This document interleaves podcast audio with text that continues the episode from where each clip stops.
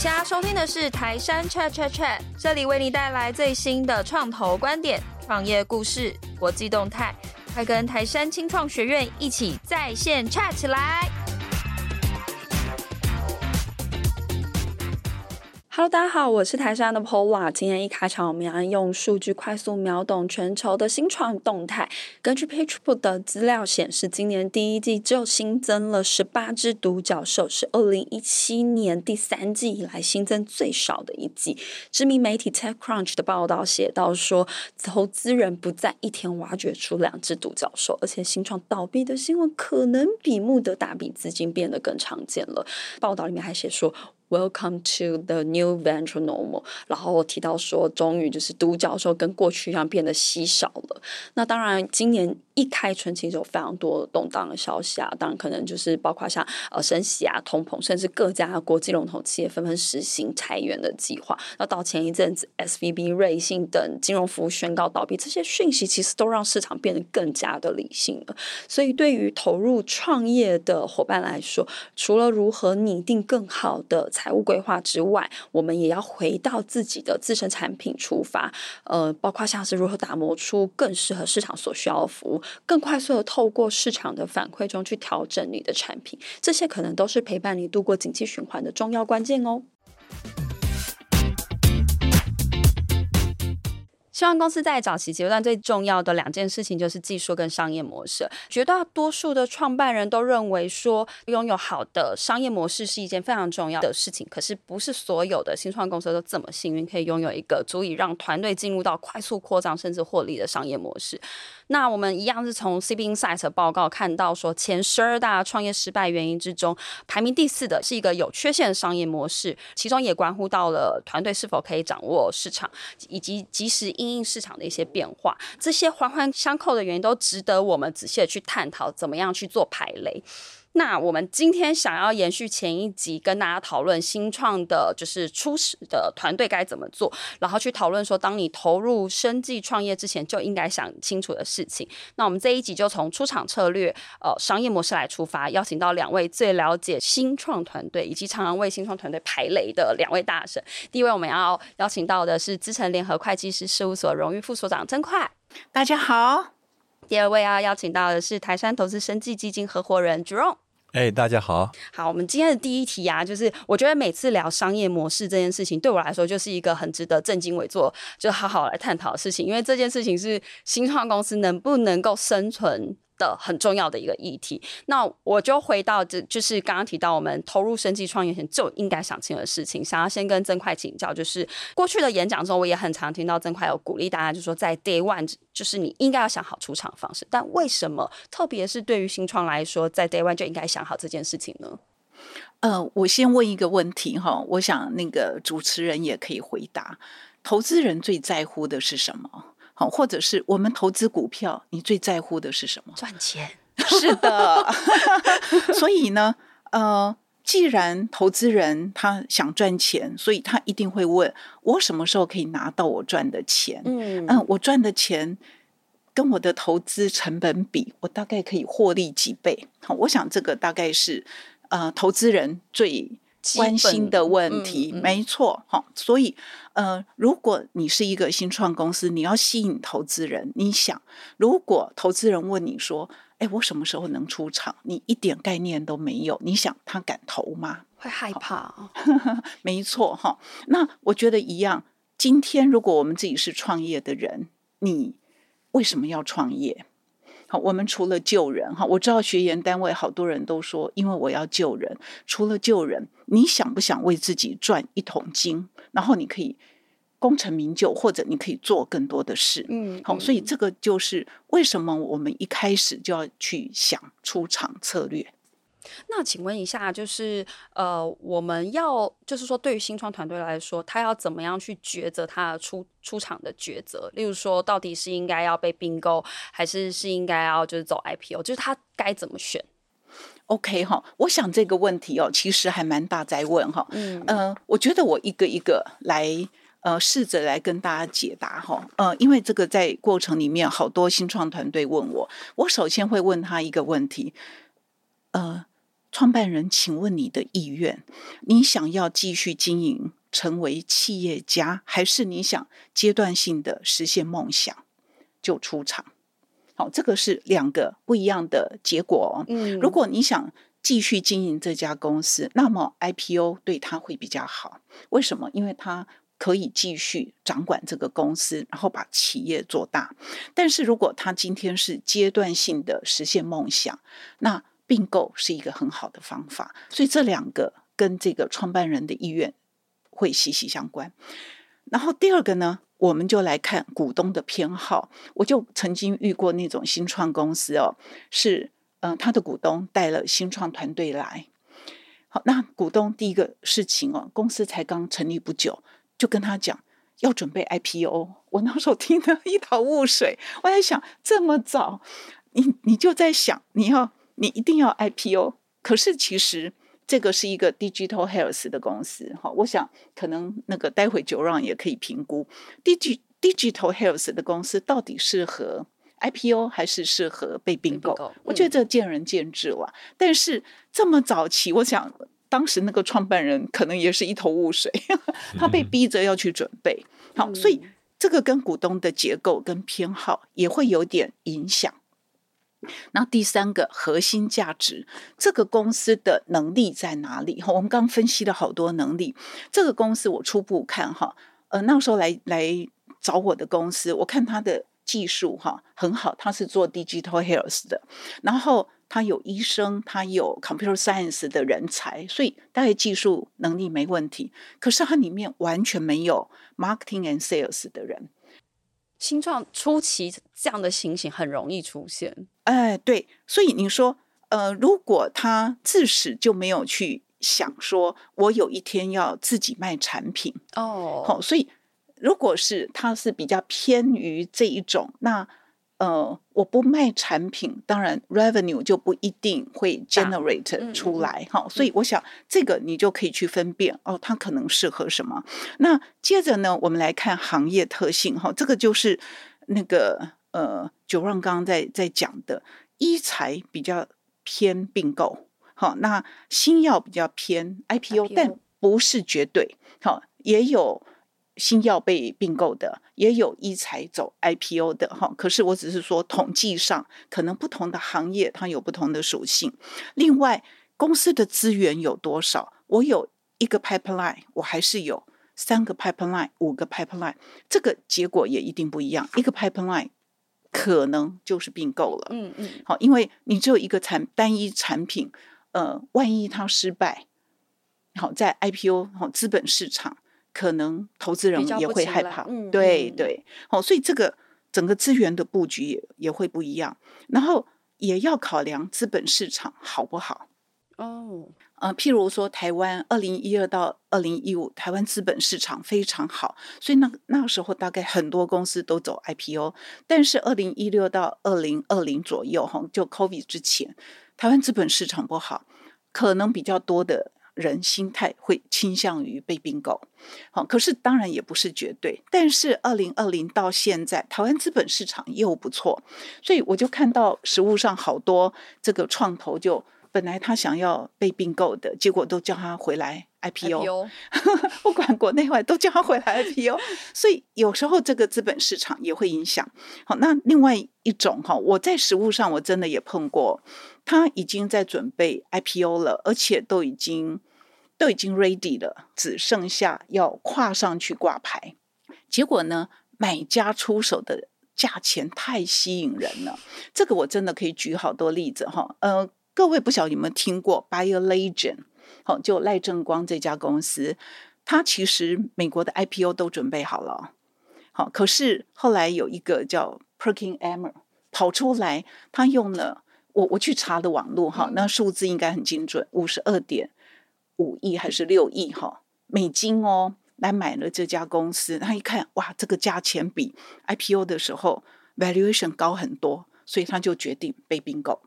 嗯，好，那其实台湾有没有发生过这种问题？有，之前有一家叫 Aptomics 余国良的公司，他也准备好 IPO，都只剩挂牌，结果买家。出了两倍的价钱，他也只好被买了，因为你要对得起股东。哦，好，然后 Crown Bayer 也是，他都已经挂牌了，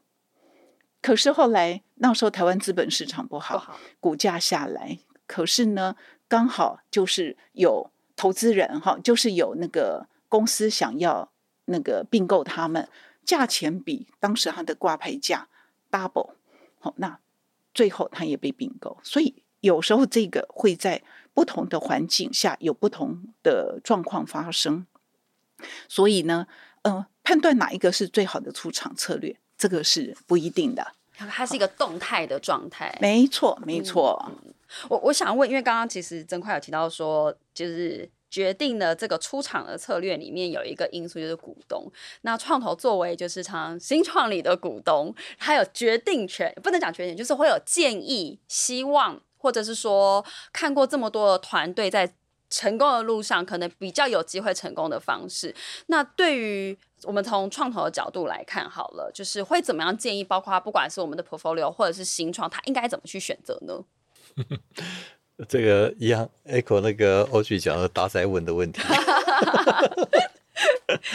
那以创投来讲的话，哦，至少说我过去的经验，然后那原则上是都是以 IPO 为出场。嗯。哦，那当然，哦，这个，呃，以新药哦开发的哦，它 business model 哦，商业模式相对单纯呐。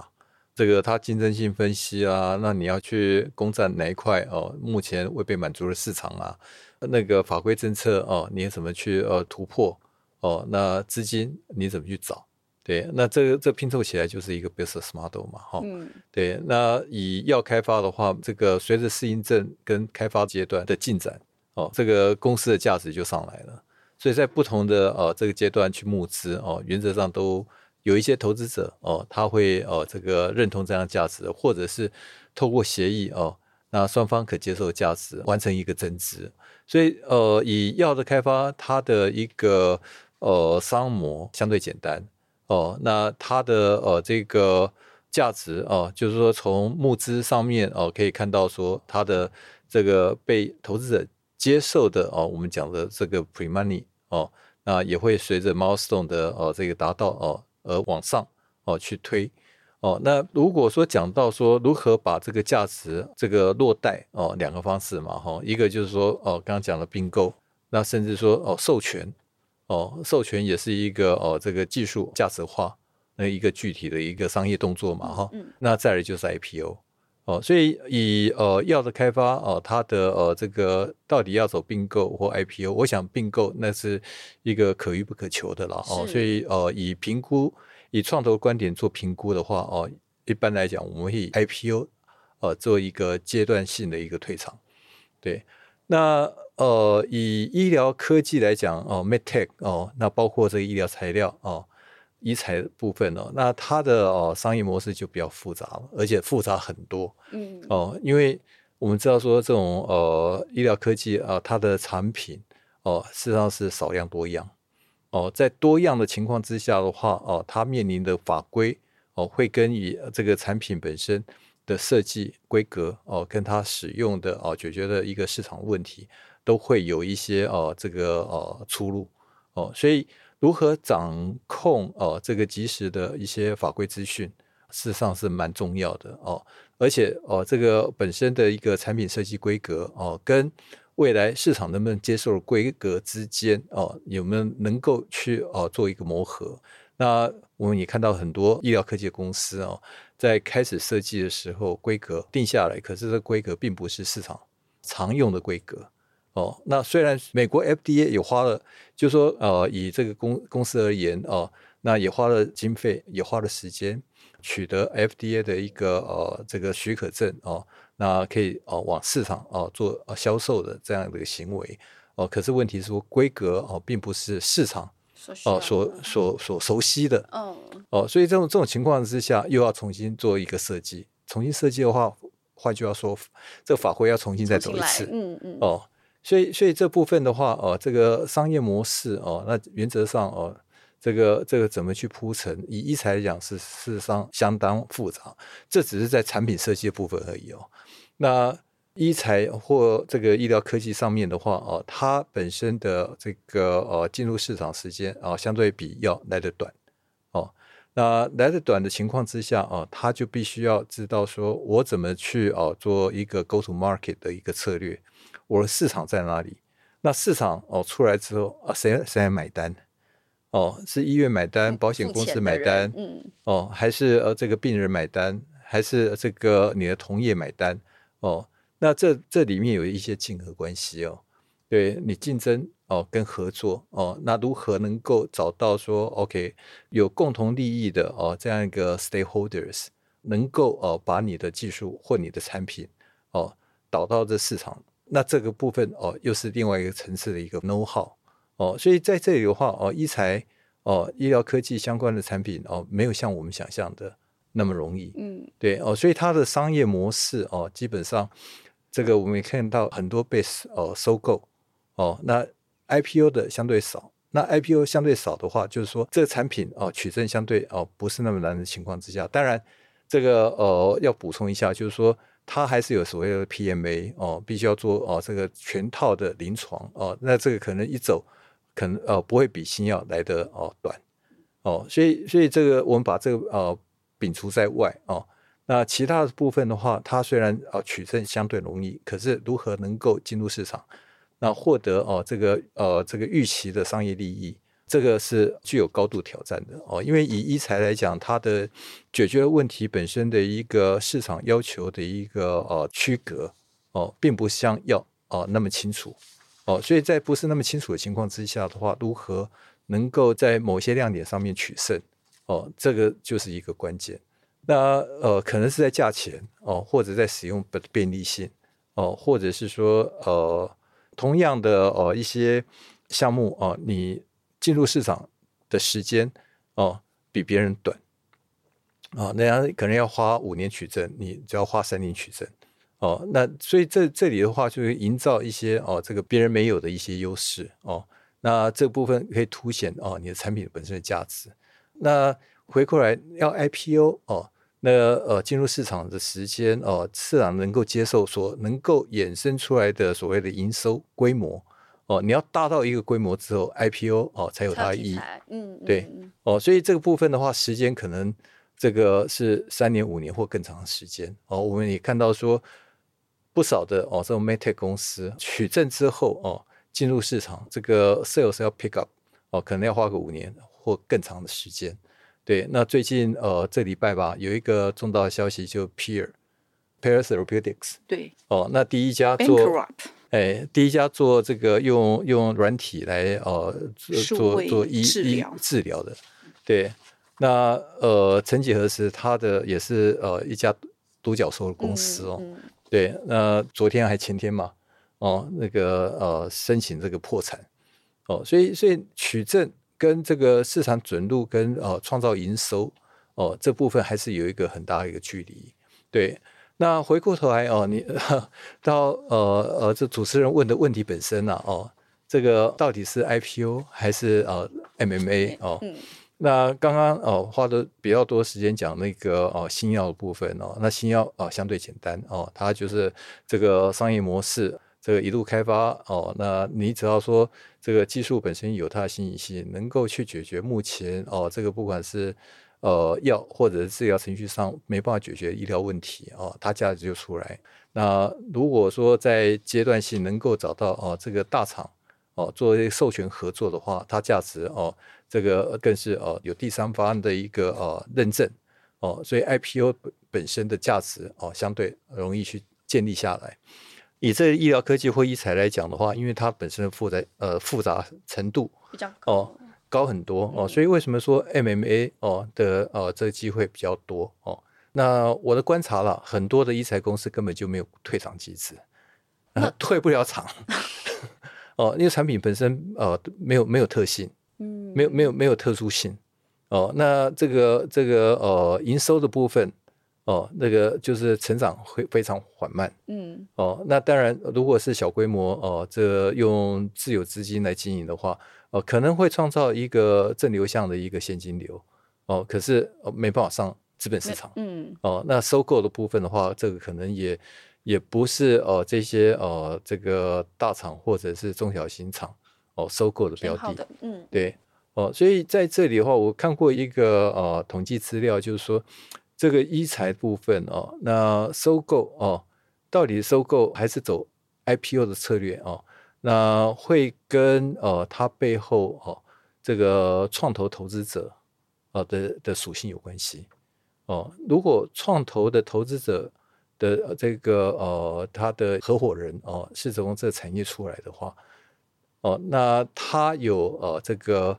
呃很好的哦、这一些人脉哦、这个跟大厂之间哦、跟一财大厂之间的人脉哦、他知道说大厂的需求，那大厂哦、他在这个呃产品发展的趋势哦、呃，那他就相对的比较容易去创造哦、呃、这个 MMA 的哦、呃、机会。嗯，那如果说哦、呃、是一个比较呃传统性的哦 VC 哦，从这个呃经营面哦，还有这个呃这个销售面去看哦，去评估哦这样的呃这个这个医材相关的哦这样子的新创公司，那以他过去的经验来讲的话，通常哦这类型的一个新创公司，那多半会往 IPO 的方向来走。哦所以跟创投本身的这个呃主要经理人哦过去的产业经验，跟他的呃人脉跟资源哦，也会影响到哦这个新创团队在未来出场哦它的一个走向。那 Jerome 你会希望 你的 portfolio 走走哪一条路？建议他们走哪一条路？我我我我基本上我是呃开放嘛。对哦，那那呃，随时都要呃准备说哦，有人谈授权，有人谈哦 MMA，嗯，那我呃这个呃也是期待团队能够往 IPO 方向来进来做准备哦，所以所以公司治理的话哦，不管是在哪个阶段，公司治理一定是随时要 ready，嗯。对，我 echo 一下这个九 run 哈，因为刚刚在谈出场的时间点哈，刚刚 Jerome 在谈的过程，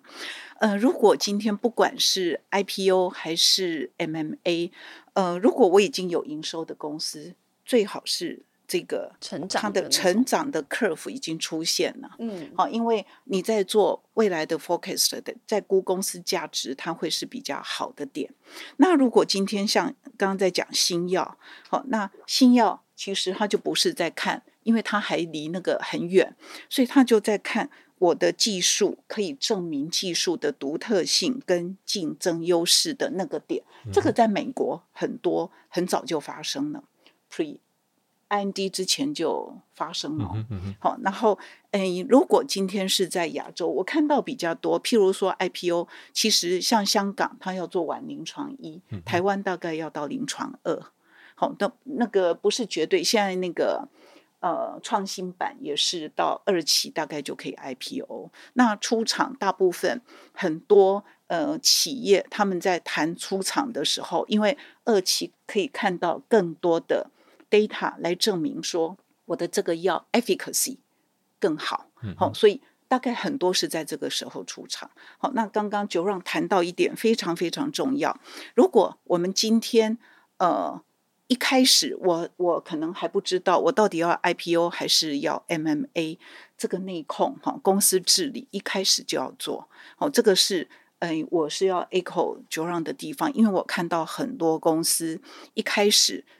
完全没有准备这这一点，好，他可能钱有啦，就是管钱管账分开，对、嗯，然后记账请外面，好，那但是如果今天有创投进来，大概都会建议他们账要收回来，哈，等等，这个其实就在建制一个 IPO 的标准比 MMA 高啦。哈、嗯嗯，所以你要从从很早期你就开始准备，你就随时可以。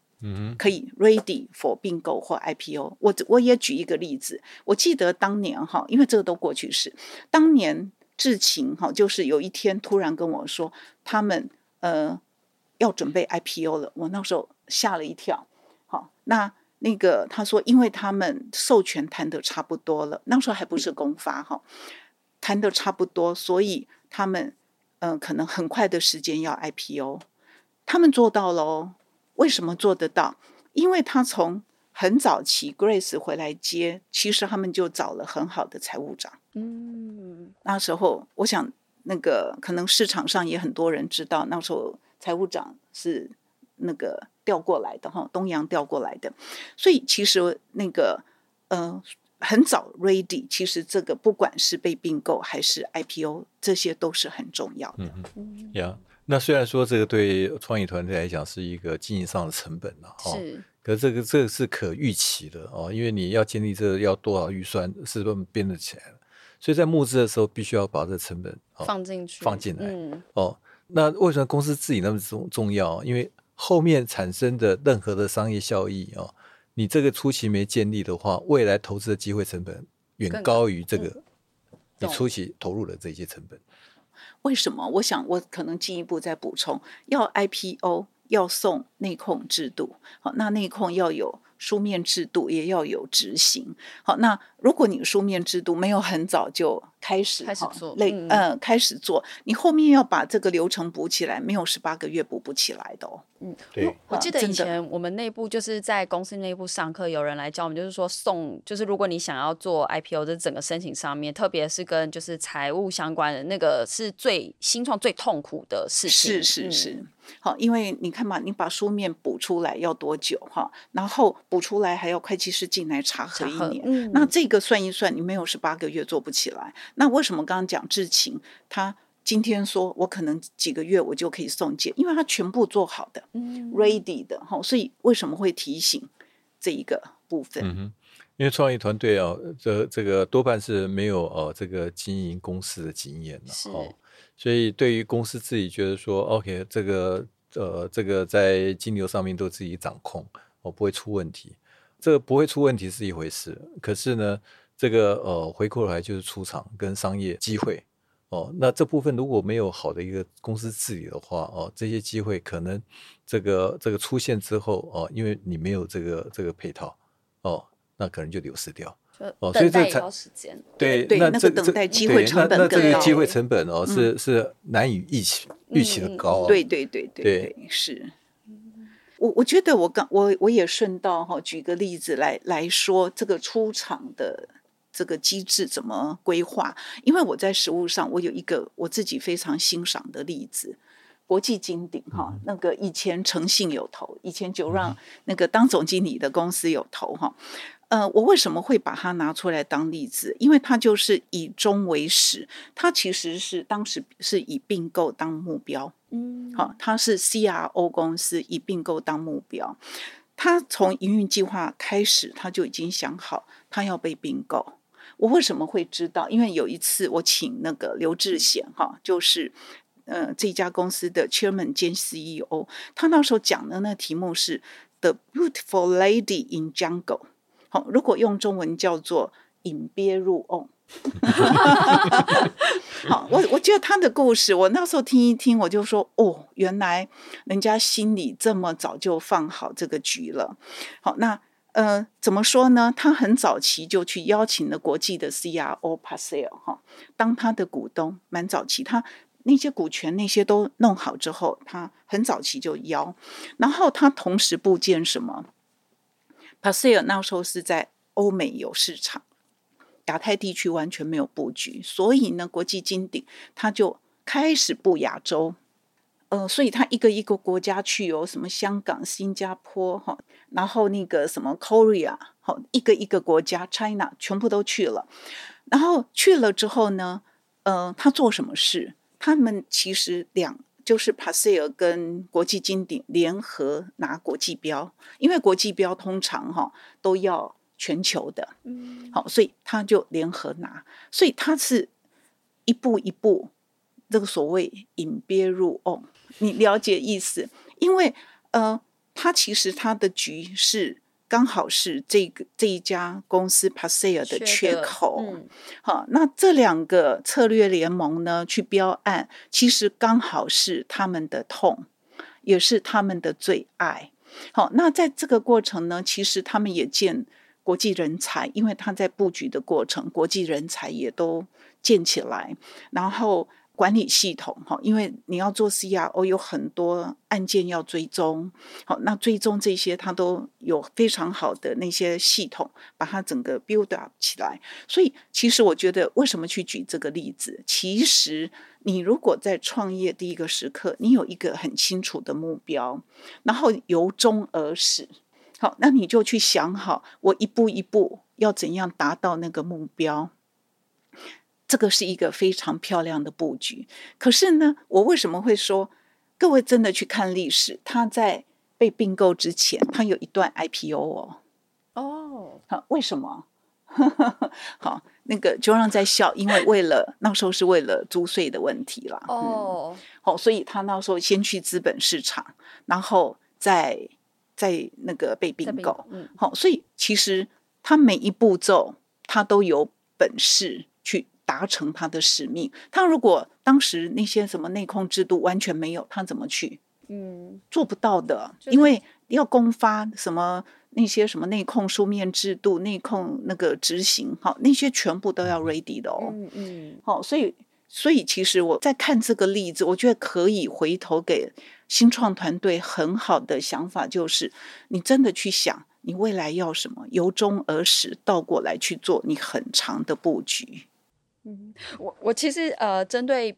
就是其实像刚刚 juror 有提到说并购这件事情比较是可遇不可求，然后我自己的感受也是这样，就是你很难知道你到底会被谁并购，然后被并购这件事情，你也要刚好是在你希望跟他结姻亲的这一家公司的一个商业的规划里面。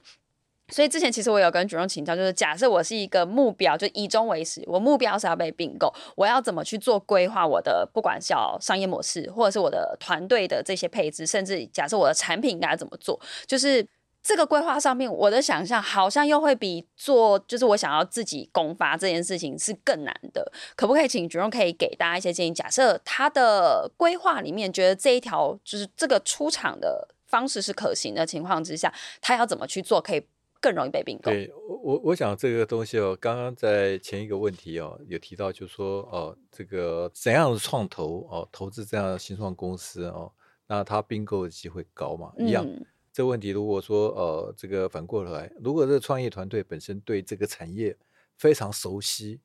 哦，知道说这个几个大厂。就是需要你需要什么东西，对，就往那方面去哦，做做呃项目开发，嗯，对，那到有一个阶段之后，赶快就是呃跟他们做一些联系哦，那去哦这个呃去敲门哦，让他们知道说他们缺了这个东西哦，那他们手上有这样 solution 哦，那引起兴趣的时候就可以后面哦商务谈判就可以展开了，对哦，所以在这里的话，我想说技术是一回事，可是对市场的一个熟稔度。哦，还有一些人脉，哦，那这人脉可以直接或间接都没关系。可是资讯的掌控，哦，因为这个这产业哦，你要走并购，老实说，哦，我是觉得说这是资讯战的。哦，哎，你能够掌握哦比别人多的资讯的话，哦，那你哦被并购、被收购的机会就比别人高。是，其实刚刚那个我举那个例子是 CRO company 哈，就是那个国际金鼎。那真的回到新药或者回到医材，其实你去分析，好，可能你你要做的这个题目，那个大厂缺口在哪里？是哪一些大厂有这个缺口？然后在各种展会或者是各种 connection 上哦 conference 上想办法去接触他们，啊、嗯，就是。好像那个呃，当时好刘志显那个算 CEO 哈，呃，他是因为他在 CRO 这个领域很熟，所以他很早就去接触到 Parcell，可是当时也没说我要被你并购啊，完全没有，他是请他来投资，可是他就去布的局就完全是对方的缺口啊。好，所以我觉得回到我们新药或者是医材或者 Digital Health 都一样，你有没有办法去看到别人的缺口在哪里？那你刚好做的东西可以补它缺口，这两个结起来就是 Win Win 哈，就是变成世界第一强，那他可能就会来迎亲了。嗯，对我我觉得其实刚刚曾快包括 Jerome 讲，又让我就是想到上一集我们有聊到，就是曾快有提醒大家要做更长更。经常性的去做，包括市场的分析、竞品的分析，因为这帮助你去了解现在，例如说市场需要什么。那你现在做的这个，也许叫这家公司或者这个服务，刚好是。弥弥补了哪一样的缺口，然后有机会，不管是你要走被并购，甚至是你 IPO，你的题材上面市场是不是更可以接受？包括也许到你的呃营收可能成长更好，然后你做的东西可能是更有成长性，这些都会是在你决定出场策略的时候是有帮助的一些资讯。然后我觉得我想要延伸这边，就是说我们其实当知道已经算是。对于出场已经有方向了，然后我们就要回过头来去开始去思考更多可能跟就刚刚有提到，就是你随时都要 ready，就是你的商品、你的也许叫商业模式上面该怎么去制定，然后该怎么去规划这些事情。所以这一块的话，因为其实刚刚我们就是这两集都讨论发现是说，新创团既然就是新创，就是过去比较没有经验，所以我们是不是可以比较。呃，也许叫概念性的告诉大家该怎么去制定自己的商业模式呢？我们先请曾快来跟大家回答。好，呃，我想哈，我呃谈这个商业模式，我先把生技业常见的商模哈，大概先非常简单的分析一下销售哈，这个大家都很清楚，我可能是按数量或医疗效益哈，这个在新药。还蛮常见的哈，呃，这个不一定，那个呃，医材也蛮多的哈，那或 digital health 都有，然后 licensing 或 outright sales 这个生技业很多，我想就是我们讲授权，然后呃，第三种就是服务，服务像 CRO、CDMO 好这种行业很多，那它它的商模是什么？就是按服务收费，收费或者分成哦，好，有一些 CRO 不一定。去收服务费，而是他如果看好这家公司，但是对方不是很有钱，他可能会跟他谈，我到时候要来分成。好，我可能你的营收百分比一 percent 两 percent，我要来分成。我最近就碰到一家新药公司，被他的 CRO 这样请求。好，那呃第四种是 pre-form，好 pre-form，呃我想。比较简单的例子，像免疫工坊，它就是一个 pre-form 哈，就是有 ADC 什么有 ARC，它还有叫什么脂肪酸素哈，它有三个不同的平台。好，那它的呃收费的方式可能有按照授权等等哈，然后还有数据价值，好，这个是 digital health 比较常用的。然后还有一个很重要，在 Take 或者是在这个 digital health 都有叫做。ecosystem，好，商模建置 ecosystem，那个字靠旁大概是一个典型的代表。嗯，我谈完这个商模之后，我觉得我来谈一谈到底怎么建置哈。我觉得我先从这个选题来说，我想选题大，我想大家都都了解 unmet medical needs。什么叫做 unmet medical needs？它跟商模有什么关系？嗯，我们当然要去看市场有没有竞品。好，然后如果没竞品，我独大，那非常好。然后如果有竞品呢，我有没有比他好？好，如果没有比他好，为什么要做呢？好，然后第三个是，如果我真的做跟他差不多好，那我还有优势吗？我是成本比他低很多吗？好，那这一些都可以叫 unmet medical needs，因为你就是要有比比别人好的地方，你才可以进去，也就是市场才会要。嗯，好，然后这个是 unmet medical needs。那当然，刚刚那个我们前面提到很多竞争优势哈，在提创新性、可行性、安全性、有效性、研发进度等，我这里我就不再提。呃，然后我从选题之后，这个是第一个。我在选题的时候就该去想商模。第二个就是市场分析哈。那市场分析到底要做什么？我觉得当然是要看我目标客户在哪里。那我这里从 Digital Health 来举例哈。我 Digital Health 我看到台湾，因为它的进去门槛，我觉得相对比较没有那么高。好，就是要拿证的这个难度相对没那么高。我看到最大的问题是在到底产品卖不卖得出去？是。好，那产品卖不卖得出去？我我觉得我就举一个例子，譬如说客户使用动机有多大？我我打个比方哈，呃，像侦测脑出血，好，跟我可能做一个呃肺肺的这个造影好了哈，这两个，你觉得哪一个？比较有时间的急迫性，我非要用 AI 赶快来 support 我出血哈？为什么？因为这个脑出血，它会造成中风，这个后果很可怕，而且它常常半夜发生，没有医生，所以您都可以回答了这个问题哈。所以他有没有这个需求？有没有使用动机？好，那第二个问题是，呃，譬如说胰脏癌，好，就很多人都在做这个这个 digital health 癌症检测，嗯，那哪一个癌症检测可能是市场需要的？它有动机使用，譬如说胰脏癌，现在因为早期的很难侦测，嗯，好，那所以我如果做得出来，而且准确率很高，很高，是不是我们会有动机去使用使用？好，那有一些癌症，如果大家都会做，那影像只是我也比不出来谁好谁不好，嗯、那那医生可以慢慢看，你觉得卖得出去吗？我我觉得我是举举这一些例子来说。呃，我们在看目标客户，除了看他多大以外，要去看我现在选的这个题目是不是目标客群真的对他有使用动机。好，那除了使用动机，我觉得还有一个可以呃思考的就是持续性。好，那为什么持续性？因为这个，我举一个例子，类似致康堂这样的公司，为什么它有持续性？因为它的 ecosystem 的人会。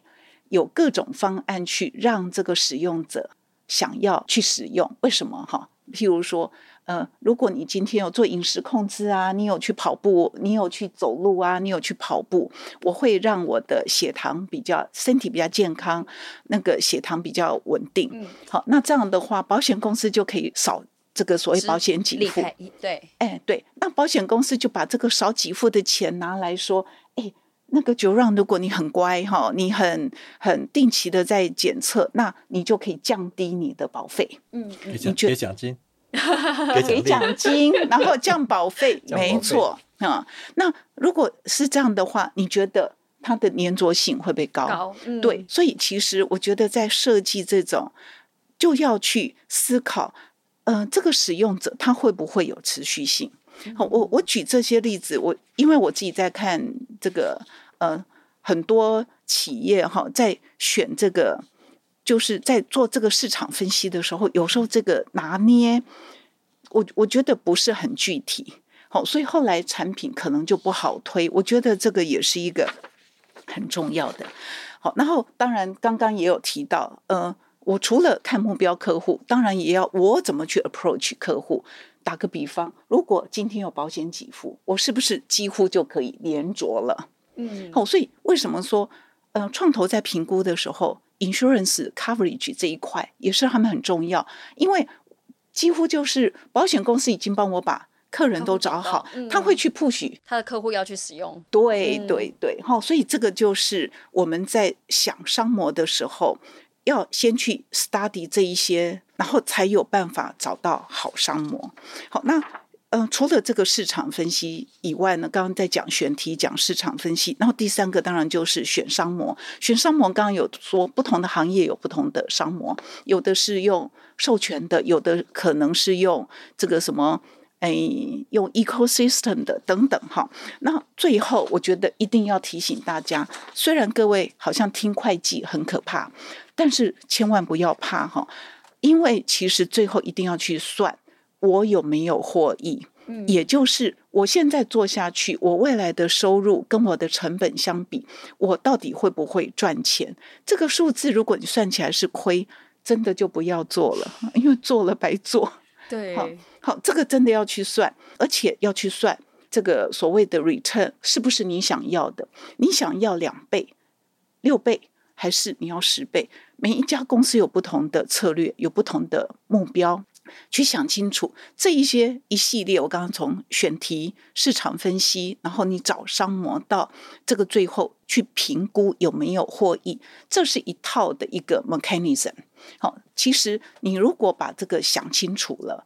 估算好，其实我想你的商模大概已经成功了至少一半呢。好，剩下是执行力，你能不能把技术做出来？好，然后你到时候推的过程，你有没有有没有方法，有没有毅力等等？我想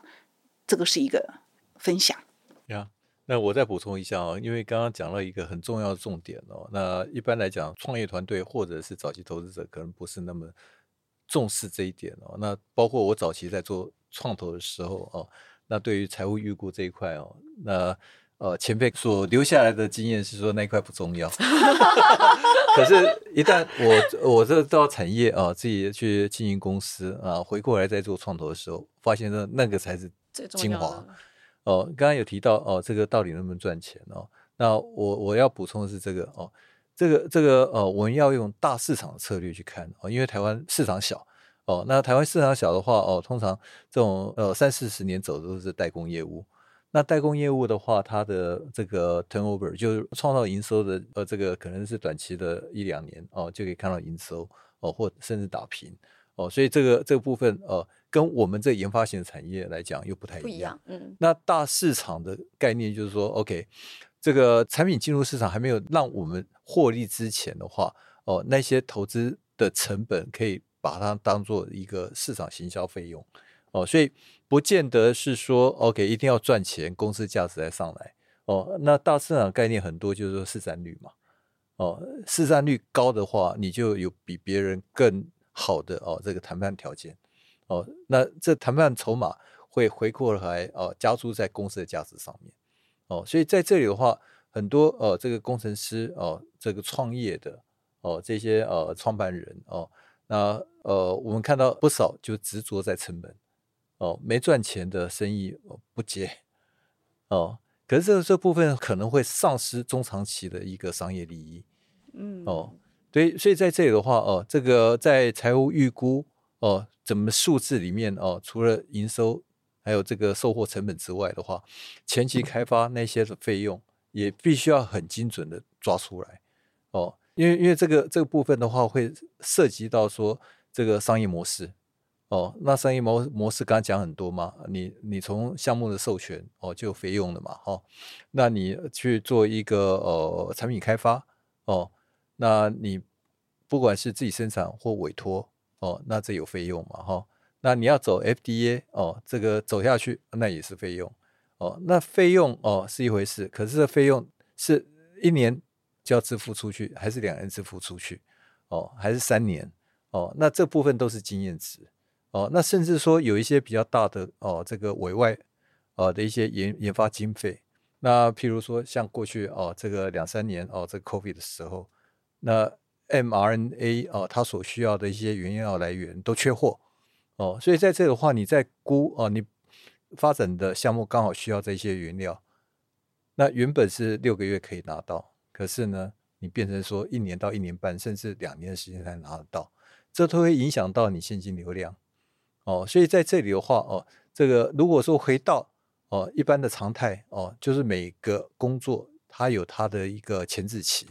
那前置期是三个月、六个月还是一年的时间？哦，那这会配会跟那个产品开发的策略哦做一个配套，就在执行面上面的话，基本上就反映到哦这个经验。那有经验哦所编列出来的财务预估，跟没有经验所编列出来财务预估。这部分就会影响到这个公司哦，它的成功的机会，跟它经营上的风险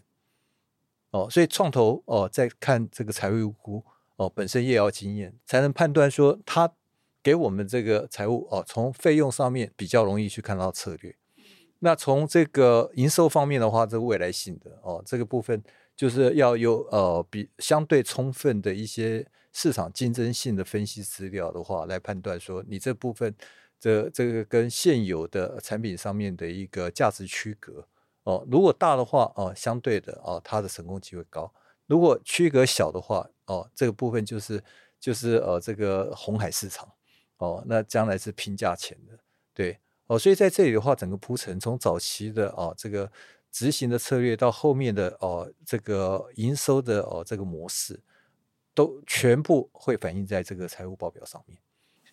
是我我我那个 echo 一下那个九让刚刚讲的，我觉得刚刚讲一点，我觉得蛮重要，因为在做这个财务预估，不是看年度哈，是真的是跨期间的 by project 的总成本，总成本包含总的呃研发费用哈，就是你为了这一个 project 花下去的全部的成本费用，通通加起来，未来的收入到底能不能 cover？然后这个是跨到。全球的，不要真的不要只看台湾市场。嗯嗯、你如果这一个，因为未来的谈判，对方也在看这个，